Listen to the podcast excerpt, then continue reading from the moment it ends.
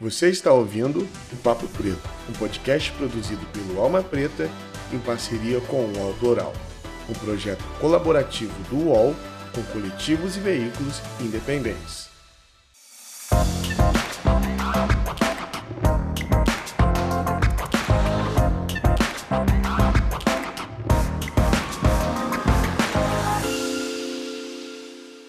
Salve, salve galera! Bom dia, boa tarde ou boa noite. Eu não sei o horário que você está nos ouvindo, mas seja muito bem-vindo ao Papo Preto. Meu nome é Iago Rodrigues e eu sou produtor audiovisual no Alma Preta Jornalismo. Inclusive, nós temos muitos ouvintes que estão aqui no nosso podcast, mas não conhecem o nosso trabalho nas redes. Então, vá lá, entre no nosso site, conheça nas redes sociais, todas as redes, só você digitar lá. Alma Preta Jornalismo e vai aparecer. Você também pode nos seguir nas redes sociais, o meu arroba é iago.rodrigues02.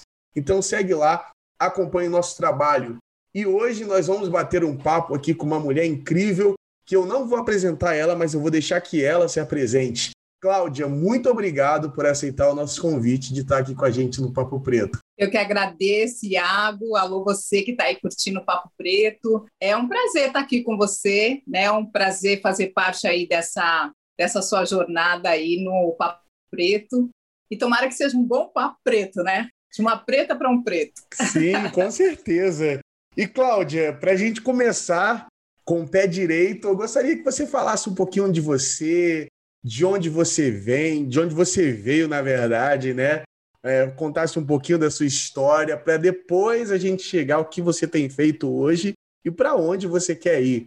Então, conta um pouquinho de você para os nossos ouvintes, para mim também, que estou aqui curioso, querendo saber. É isso. Deixa eu te falar o que eu sou, que eu estou, e aí a gente vai falar de onde eu vim, né? Então, Iago, eu sou uma mulher preta, já estou na faixa de 50 anos, tenho uma filha de 23. Quase a minha idade. E, é, então. E eu sou jornalista formada em comunicação social. Na minha época a gente falava em ênfase, né? Porque você poderia optar por PP, que era publicidade e propaganda, JO, jornalismo, RP, relações públicas. Não tinha rádio na época, né? Sim. Mas eu optei por jornalismo e fiz a graduação em comunicação social. Depois eu fiz uma pós-graduação em gestão de eventos, que tem a ver com uma, um percurso que eu fiz até Brasília, trabalhando na Fundação Cultural Palmares. E agora, recentemente, a partir de 2012, 2014, eu entro, eu volto para a academia. E aí sim, fiz uma pós-graduação no campo da ciência da religião, juntando aí todas as experiências de vida, afetivas e profissionais e fiz o mestrado depois da pós e de agora depois do mestrado estou fazendo doutorado. Ah, eu nasci ótimo. em São Paulo. Só uma família... dúvida antes de chegar onde você é, onde você ah, veio. Você está fazendo doutorado em quê? Em ciência da religião também. Ciência da religião entro, também. Também. Quando eu entro em 2014 é, e conheço a ciência da religião e posso problematizar não só meu percurso de vida quanto profissional, porque daí eu junto samba e religiões de matriz africana eu faço a opção de ficar na ciência da religião, porque ela daria várias possibilidades de responder muitas questões existenciais e questões do povo negro.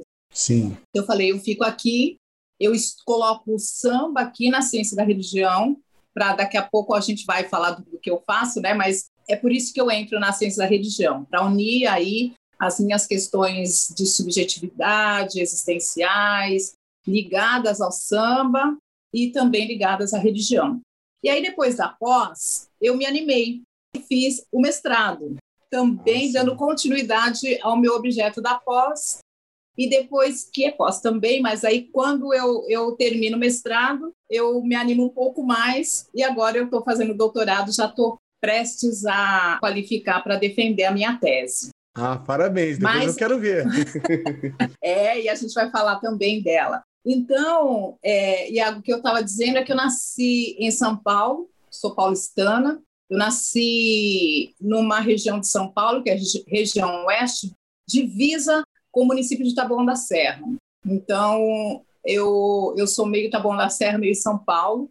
mas os meus pais foram um dos primeiros moradores desse bairro. Eu ainda estou, estamos falando nessa casa, que é uma casa quase centenária, Olha. que está aqui na divisa com Taboão da Serra. Meus pais, logo que se casaram, vieram para cá e aqui nos criou. Eu sou a caçula de mais um irmão, uhum. que nasceu 11 meses depois de mim.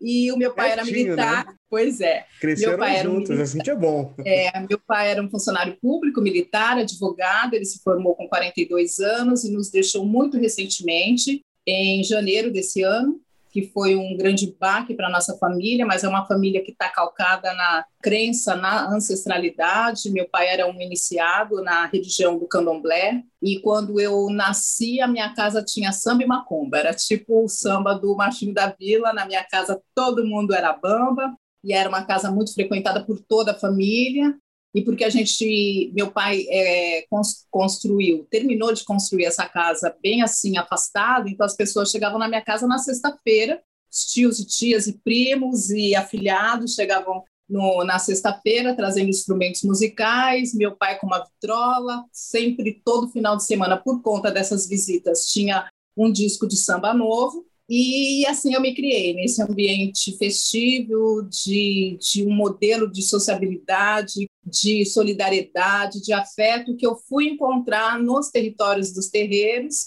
até porque fomos levados, motivados por essa fé que já estava na minha casa, por essa tradição que já estava na minha casa, e também nas escolas de samba. Então eu digo que estar hoje estudando, problematizando, pensando, teorizando essa minha vivência é muito importante para mim. E aí, a minha casa, a ordem era assim: você podia sambar no final de semana, mas você tinha que estudar. Aí e aí sim. a gente. É, em casa todo mundo estudou. Meu pai que se formou em direito, minha mãe que, que terminou, na época era o, o segundo grau, e eu e o meu irmão que fomos embora.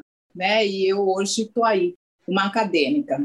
E aí a minha trajetória fora desse ambiente de afetividade é o, uma trajetória de uma menina negra da geração dos anos final dos anos 60 para os anos 70 e que sofreu todas as opressões, é, assim, todas que você pode imaginar fora desse ambiente de afeto que tinha na minha casa. E aí, quando eu me vejo hoje disputando espaço, disputando privilégios, é, amadurecendo com essas resistências, com essas lutas, eu digo que bom que eu nasci nessa casa de Bamba, que bom que eu nasci nessa casa que tinha essa base, essa estrutura na ancestralidade, na autoestima, porque os sambas faziam isso com a gente, os sambas enredos faziam isso com a gente, aquela alegria toda, aquele samba ao vivo, aquelas músicas que, que embalavam o nosso final de semana e davam um afeto que, na verdade, ele, ele, ele nos reenergizava para enfrentar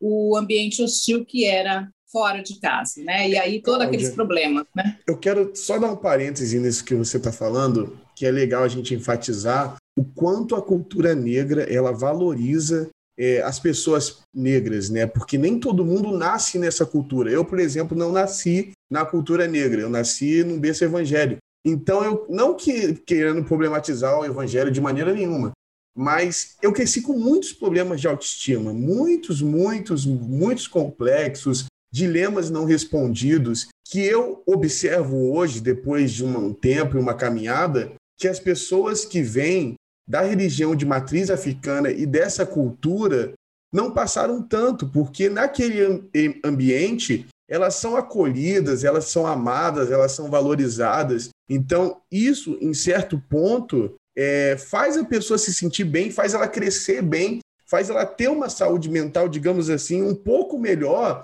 do que quem não tem é, essa base de cultura africana, seja lá qual ela for, é, é, bem diferente. A gente vê isso, uma diferença enorme. Então, eu fico feliz em você falar de tudo isso.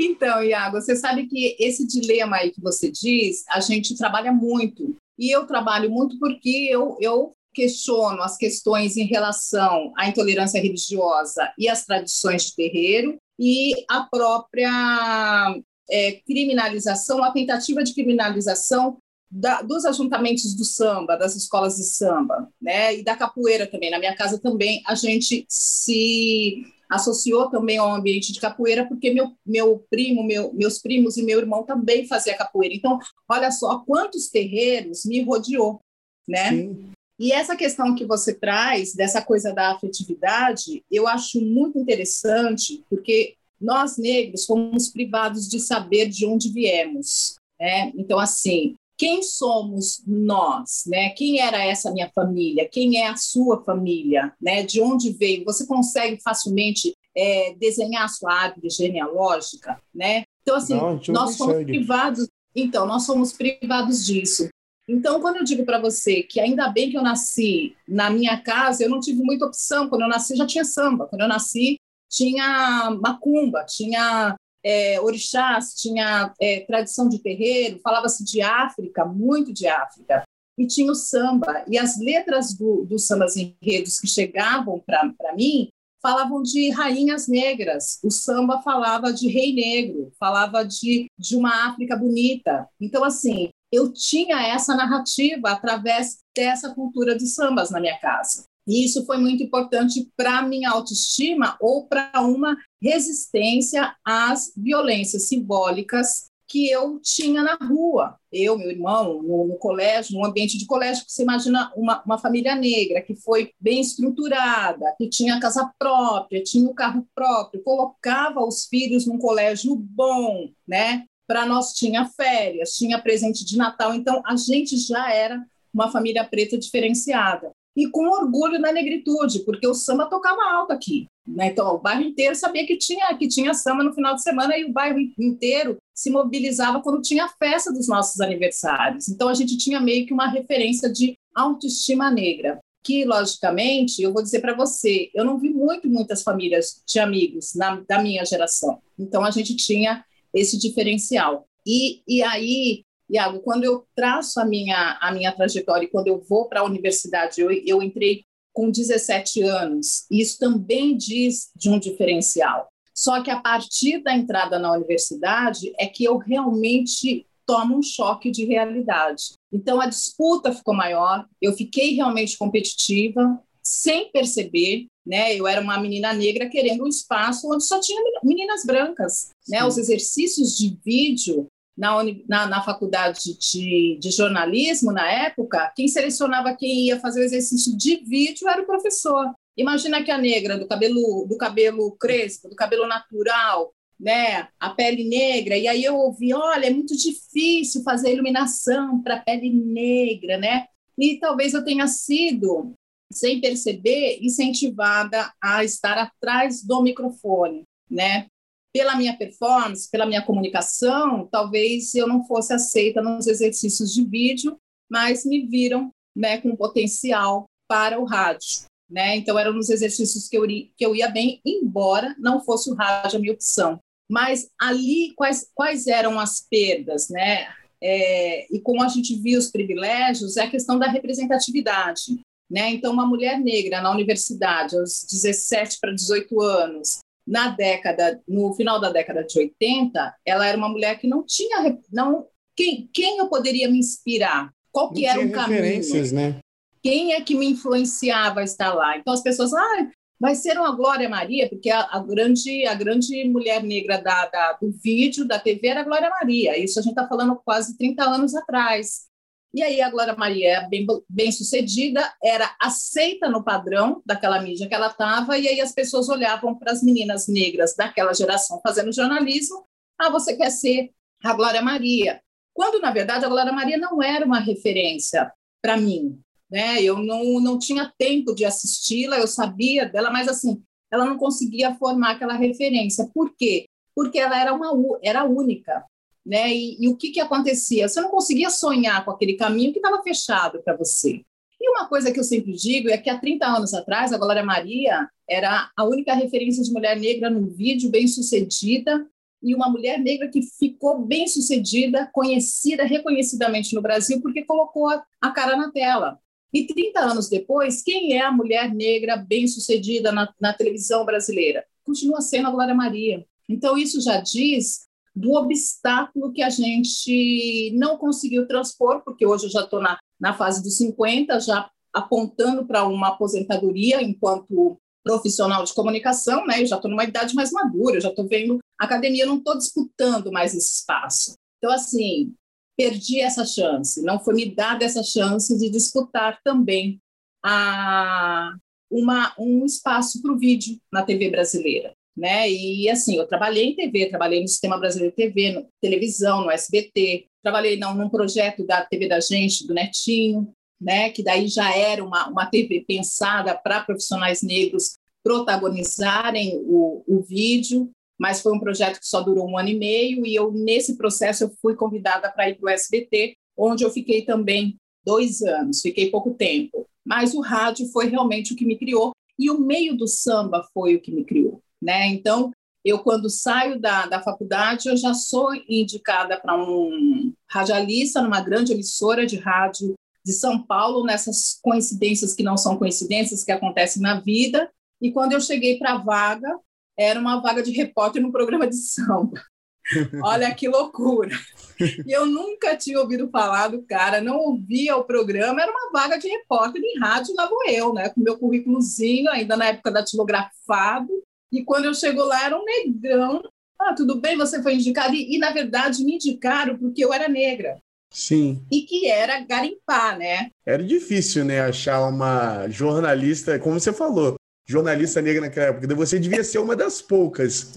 Pouquíssimas, pouquíssimas. Até porque na minha turma, eu acho que duas se formaram, sendo três comigo. Sendo que uma foi ser dona de um jornal de bairro e a outra continuou na área do atletismo, porque era atleta, não deu muita bola para o diploma. Uhum. E eu fui indicada para esse estágio nessa emissora de rádio, que era uma, uma das principais na época, que era a Rádio Gazeta. E quando eu cheguei lá, era esse homem negro e ele e que eu também me assustei porque era Evaristo Carvalho um homem que é super é, ele é renomado e ele é super reverenciado porque ele, pelo que ele fez é, pelo negro no rádio né esse espaço do rádio que ele ocupou por tantos anos e pelo samba não só o samba é, artístico, musical, como também a, os ambientes das escolas de samba pelo Brasil e blocos afros em Salvador. Ele tinha ele tinha um, um título no, no Filhos de Gandhi,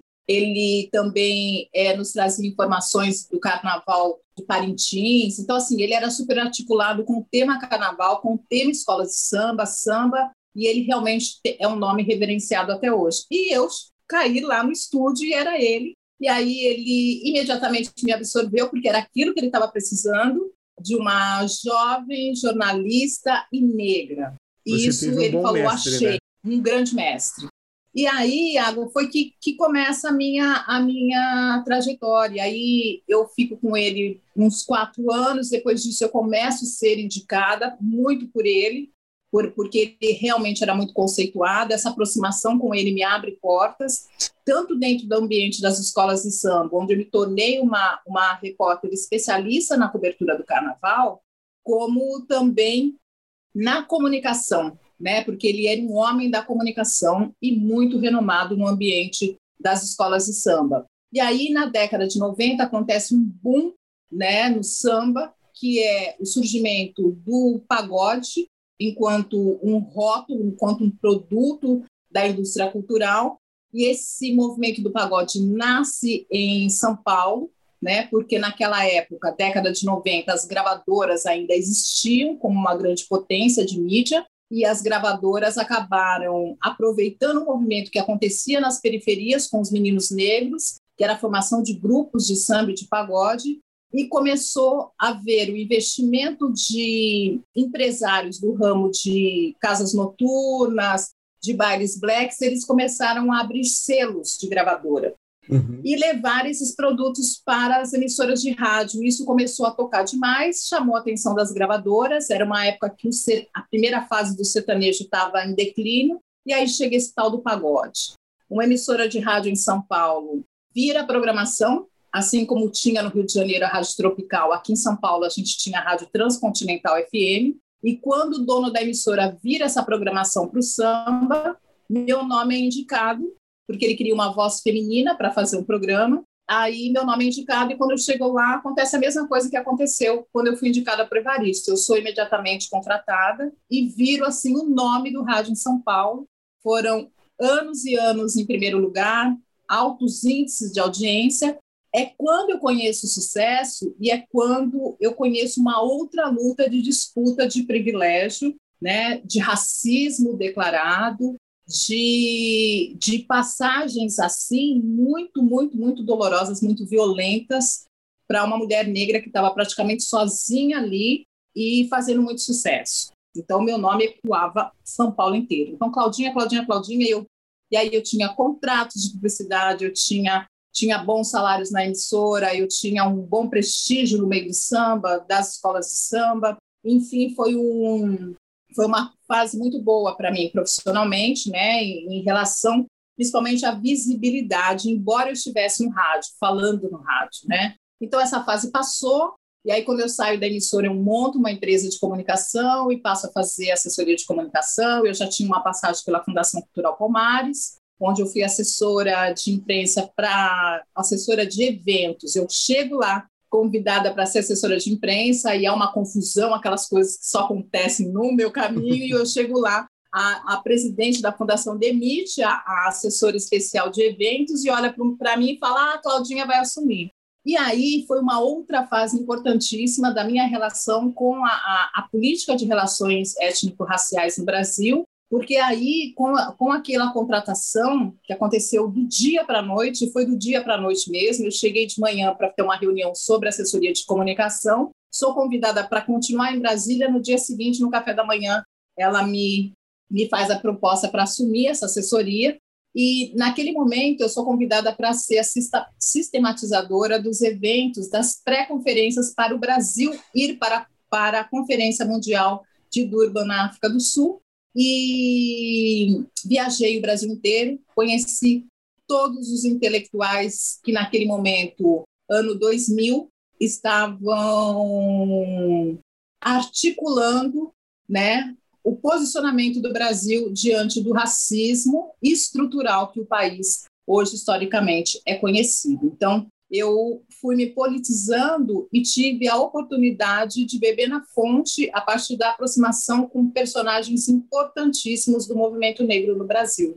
Então, de lá eu volto, aí eu já não estava mais com rádio, sou convidada para fazer a, a TV do Netinho, depois a TV do Netinho SBT. Saindo de lá, eu sou convidada para fazer assessor, a assessoria de, de comunicação da União das Escolas de Samba Paulistanas, fico lá por um tempo, depois de lá eu assumo a assessoria de comunicação do Museu Afro Brasil, e aí hoje eu estou entre a minha plataforma da rádio digital, que é a BR Brasil Show, é uma, uma plataforma que toca 24 horas samba, e também a academia.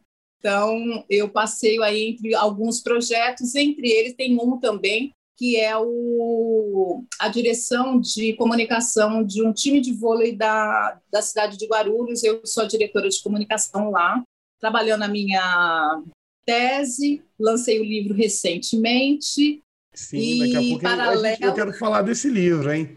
Ah, vamos falar. E paralelo a isso, eu faço uma pesquisa que é um investimento pessoal e afetivo sobre Tia Ciata, a matriarca do samba, que é um, eu tenho um levantamento de, de muitos documentos, textos, artigos, enfim, que é para eu me debruçar depois da, do doutorado. Ah, que maravilha! Essa história é muito linda. Olha, parabéns por essa história é caminhada, maravilhosa. Caminhada. Sim, exatamente. É, é uma história inspiradora, podemos dizer assim, para mim, que estou aqui ouvindo, e acredito que para muitos dos nossos ouvintes. É, eu acho muito legal, o Cláudio, a gente trazer esse tipo de histórias que fortificam o nosso povo, né? Isso fortifica, isso reanima. A gente sabe que é, é bem difícil para o mercado, ainda mais, vamos dizer assim, audiovisual, uma mulher negra se destacar, como, como você falou, né? Tá aí, passou não sei quantos anos, Glória Maria ainda. Digamos que agora tem a, a, a ah, existem algumas personalidades negras, mulheres ali, mas ainda Sim. assim são bem poucas, não condiz com a população de mulheres pretas que estão na luta para chegar lá. Então, quando a gente. E as que estão aqui, é, desculpa te cortar, sim, mas sim. só para que você problematizou a questão da Glória Maria, você trouxe de volta, mas assim, quando a gente fala que a gente tem a Flávia Oliveira, a gente tem a Maju Coutinho, a gente uhum. tem Camila Silva, a gente tem a, a Joyce Ribeiro, a gente tem outras mulheres negras hoje disputando esse espaço de privilégio. Só que não se compara ao alcance que Glória Maria teve na vida profissional dela. Então, para que a gente realmente tenha uma equidade, a, a Maju, a Flávia, a Joyce, Camila, elas têm que ascender socialmente, profissionalmente, como Glória Maria está. Então, Glória Maria hoje é uma mulher muito bem sucedida e porque pôs a cara na TV, na TV brasileira, que é uma TV eurocêntrica, brancocêntrica, né? Então, assim, ela é uma ponta só. Então, assim, ah, temos a Maju Coutinho, mas eu acho, eu acho um pouco perverso a gente colocar a Maju Coutinho esse caminho. A Maju Coutinho está tá disputando e está ali com a luta dela, com o espaço dela, e talvez, talvez ela esteja nesse momento sofrendo tantas violências simbólicas, e está mesmo, porque a gente sabe que não é fácil essa caminhada dela, e eu não sei como que a gente pode amparar essas, eu digo que esses ativismos solitários, entendeu? Eu uhum. não sei quanto tá, eh, se pode aproximar uma, uma Glória Maria de uma, de uma Maju Coutinho hoje, é muito complexo, né? Eu Sim. sei que estamos todas realmente numa, numa luta ah, mas a gente torce muito para que isso venha a mudar e tem mudado, né? Mas ainda falta uma caminhada que a gente fica feliz de ouvir histórias como a sua de pessoas que transcenderam, né? Não na TV, mas no rádio. Ah, não deixa de ser audiovisual, né? E eu sim, tenho uma pergunta para te fazer. eu tenho uma pergunta. Vem cá, você pode ser escolher, escolher uma escola de samba, apesar de ser é, juíza, vamos dizer assim, comentarista, não pode? Posso, eu posso escolher. Você sabe que assim, como eu fui meu grande mestre Evaristo Carvalho, você sabe que tem aquela questão da parcialidade, a imparcialidade do jornalista, né? E isso é muito discutível hoje, mas eu quando eu entro no, no rádio, o Evaristo, por exemplo, ele se assumia aqui em São Paulo portelense. Uhum. Mas ele não dizia que ele era um apaixonado pelo camisa verde e branco. A gente já sabia que ele era um apaixonado uhum. pela camisa verde e branco, mas ele nunca assumiu. E aí ele dizia: Olha, eu não, não, vou assumir porque isso é muito complicado. Nós temos que ter portas abertas em todas as escolas de samba. Né? E tinha uma rivalidade muito grande quando eu comecei a cobrir. Tinha uma rivalidade muito grande entre Imagina. alguns padrões, né? principalmente entre a, o Bexiga, onde estava Vai Vai, e a Barra Funda, onde está a camisa verde e branco até hoje. Meu chefe é camisa declarado. Você conhece ele, o Pedro? Ele é, ele é, o Pedro ele, é. Quando Mas eu vim para assim, São Paulo, ele disse: Ó, você não tem opção, você tem que ser camisa verde e branco. Ah, cara de pá.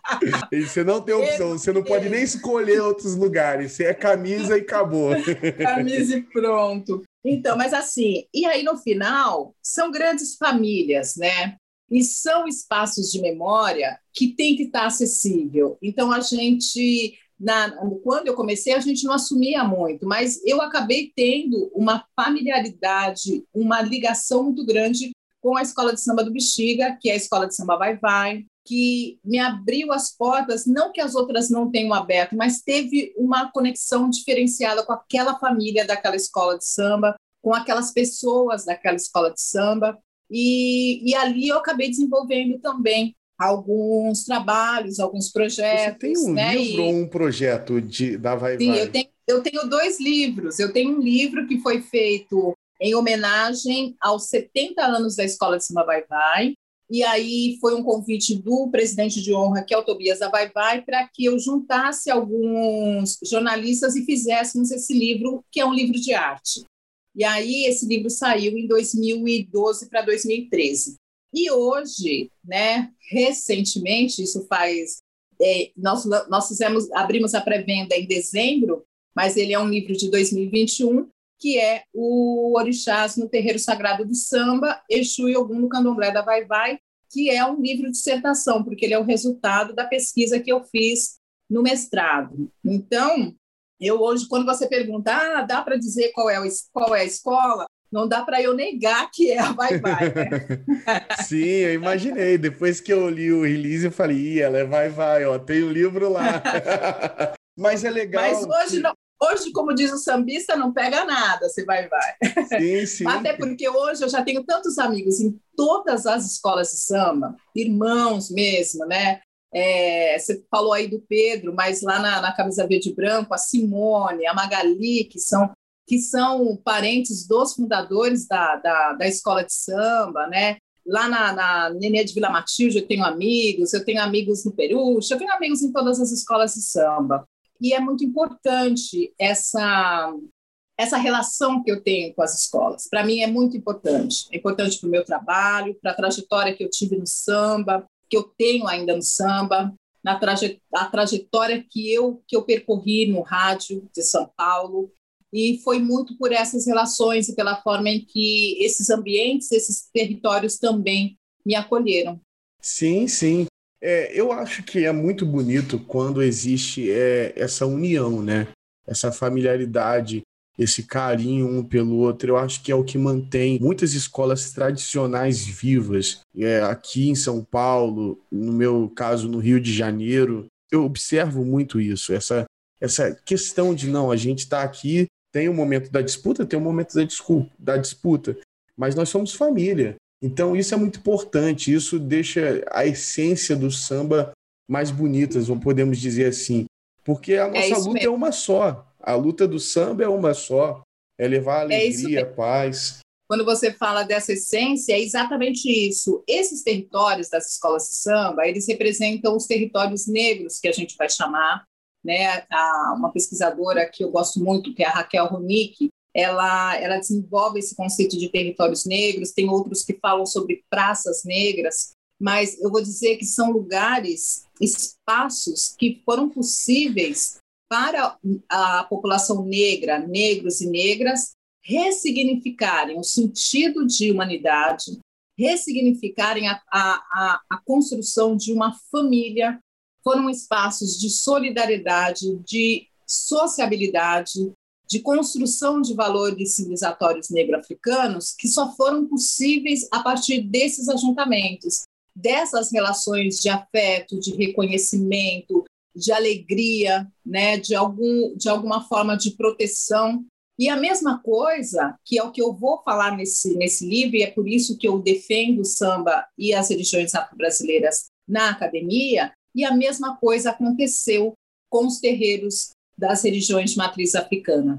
Eram espaços também de sociabilidade, de solidariedade, de ressignificação do sentido da família. Os, os candomblés eles são formados a partir da família extensa, e isso é muito importante. Então, da mesma forma que se chama mãe, pai, tio, tia dentro dos terreiros de candomblé, você vai ver as tias nas escolas de samba, os tios nas escolas de samba, padrinhos nas escolas de samba. Uma escola de samba, você sabia que ela nasce pagã e que ela precisa ser batizada por uma mais velha para se tornar realmente reconhecida como uma escola de samba? Não. Que ela é, ela além de ter de, de nascer pagã e precisar ser batizada por uma outra escola que se torna madrinha dela, passa a ter uma relação de, de de parentesco entre uma escola e outra. E isso a gente vai ver também nos terreiros. Então, eu, o que eu vou traçar com o livro, para entrar na, na história da escola de samba Vai Vai, que é uma escola que tem uma religiosidade, eu vou traçar essas similaridades e vou dizer que a separação que o sistema colonial tentou fazer é, entre batuques, né, as práticas religiosas e as práticas festivas dos negros a partir de leis de controle, leis do período colonial, de separar capoeira, batuque, macumba, samba, é, ele não conseguiu fazer.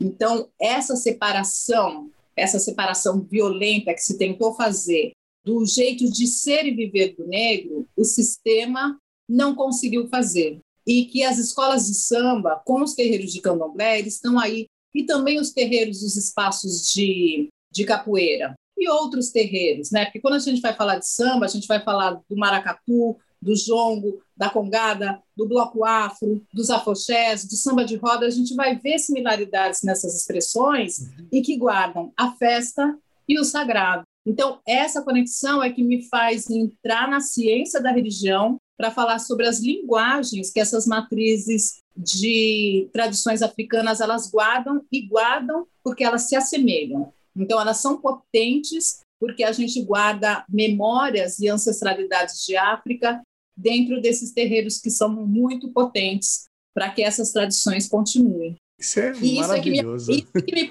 que me apaixona, né? De falar desses territórios e falar dessas conexões, né? E falar que está é, tá ritualizado a escola de samba, assim como está ritualizado os terreiros de Umbanda, Candomblé, enfim, das tradições de matriz africana, desse sagrado que evoca a ancestralidade. E o que é evocar a ancestralidade? É evocar um passado, um passado que, que foi rompido por uma violência. Então, quando a gente estava falando, poxa, a gente, a gente não sabe da gente, da onde a gente veio, e a pergunta da onde eu vim e para onde eu vou, nós na diáspora temos dificuldade de responder, né? Nós temos dificuldade de responder. O que, que foi feito dos nossos parentes, uhum. né? De que parte de África você você veio? Né? A sua família veio direto da África, passou por algum outro lugar para chegar até aqui e chegou primeiro em qual local do Brasil? E aí como é que a sua família se construiu, né? Os nomes coloniais, né, a violência da desconstrução da humanidade. Então, isso está tudo na nossa memória, está no nosso corpo. Né? Então, se aproximar da escola de samba, se, se aproximar das vivências das religiosidades de matrizes africanas, para mim, por exemplo, é como se eu tivesse próximo de uma resposta que não me dão, que não me deram, né, que me impediram de acessar com facilidade. Então, eu estudo, eu leio, eu, eu, eu observo, eu trago as narrativas, e eu gosto muito mais das narrativas do passado, eu acesso com muito mais facilidade, talvez por conta desses pontos de interrogação, né? Como é que aqueles negros, naquele momento da violência da escravidão, daqueles processos de opressão, é, eles conseguiram ir ressignificando a presença, negociando com aquele sistema altamente opressor e violento para a gente chegar hoje no século XXI e ter uma escola de samba. A escola de samba é a memória dessa luta, né? Os terreiros de candomblé são memórias dessa luta e, e quais as negociações que foram feitas e possíveis para que um sistema que hoje a gente diz, essa estrutura racista que foi forjada para eliminar o corpo negro, não conseguiu traduzir então, eu acho que são ambientes tão complexos do samba, né, e o samba e todas as vertentes, e dos territórios de religiosidade de matriz africana, eles são tão complexos que o, que o opressor não conseguiu, ele não conseguiu traduzir. Sim. E aí, ó, passou, né? E, e aí eu falo da, da, da questão da importância do batuque, né? O batuque está no centro dessas expressões. Então, eu falei aí várias expressões para você e todas, o que tem de comum é que tem um batuque. Né? Se a gente for falar da, da, do bloco, eu falei do bloco afro, falei do, do, samba de roda, eu falei do jongo, falei do maracatu, da congada, da escola de samba, do pagode. O que, que tem ali no centro que a gente tem certeza que não foi que não conseguiram decifrar? O toque do tambor. E eu acho isso muito muito mágico e muito forte, muito potente. Com certeza, Cláudia. Infelizmente, a gente está chegando no final do nosso programa, dá até uma ah. dorzinha ah, no coração. Foi... ah, foi muito bom.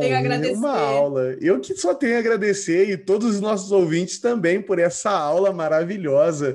Antes da gente Não. ir, eu queria saber aonde a gente pode encontrar os seus trabalhos, é, ter um contato maior com você, até para as pessoas conhecerem um pouco mais do seu trabalho. Fala aí para gente. Olha, tem as minhas redes sociais, né? Tem o Instagram, que é onde eu, eu consigo né, interagir um pouco mais, que é claualex1616. Eu tenho meus trabalhos na internet, né? Cláudia Alexandre ou Claudinha Alexandre. Claudinha Alexandre é o nome dado pelo meu mestre Valis Carvalho há 30 anos atrás, e foi o nome que eu fiquei conhecida no rádio. É, pode me procurar como Claudinha Alexandre ou como Cláudia Alexandre. O meu livro, que saiu pela editora Aruanda e editora Griot, ele está nas melhores plataformas. É só é entrar no site da editora Aruanda, e aí lá tem os endereços das livrarias. Aqui em São Paulo eu sei que é, venda física está na livraria Martins Fontes e na livraria Cultura, mas pela internet tem vários é, vários sites que vendem estão vendendo o livro, né? Alguns sites fazem promoção, então eu sei que está tá bem distribuído aí. Tem o, e-book e tem o, o livro físico e eu acho que em breve a gente já vai estar anunciando o audiobook do livro também. Ah, eu sou apaixonado por audiobook. é, tá super acessível e a editora Aruanda tem trabalhado muito bem. E eu fiquei super feliz, porque eu também consegui, com, com, uma, com uma certa rapidez, essa editora que se interessou, né? Eu, tinha, eu defendi em 2017 há dois anos já estava com essa editora interessada, por conta do processo da pandemia, deu uma atrasada, mas está aí, está aí, está entregue e agora é trabalhar minha tese de doutorado e também pretendo que ela se transforme em livro, porque eu vou estar falando sobre o feminino nos territórios de, de terreiros de matrizes africanas. Ótimo, ótimo. Ó, já estou seguindo aqui, hein, galera? Ah, tá, tá segue seguindo. lá de volta, hein? Acabei de seguir aqui. Tá bom. Olha, Cláudia, é isso. Tá nas redes sociais, Iago. É, eu é, sou Iago.rodrigues, 02. Iago com Y. 02. Isso, Cláudia. Muito Vou obrigado. aqui também. Segue sim. Olha, eu me sinto privilegiado de ter essa conversa com você. Muito ah, feliz. Eu agradeço, Iago. Iago, sucesso para você, para toda a equipe aí do Papo Preto. Bom demais conversar com você, equipe do Alma, Alma Preta, Pedro Borges, está arrebentando na TV. Um beijo para todos tá. vocês. Tá, tchau, tchau. Olha, gente, muito obrigado. Te espero no próximo Papo Preto. Você que não conhece nossa campanha de assinatura no Catarse, antes de ir embora, vai lá no nosso site, conheça que é sucesso. É isso aí, até o próximo Papo Preto. Tchau, tchau, galera. Tchau, Cláudia. Tchau. Você ouviu o Papo Preto, um podcast produzido pelo Alma Preta em parceria com o UOL Plural, um projeto colaborativo entre o UOL e coletivos e veículos independentes.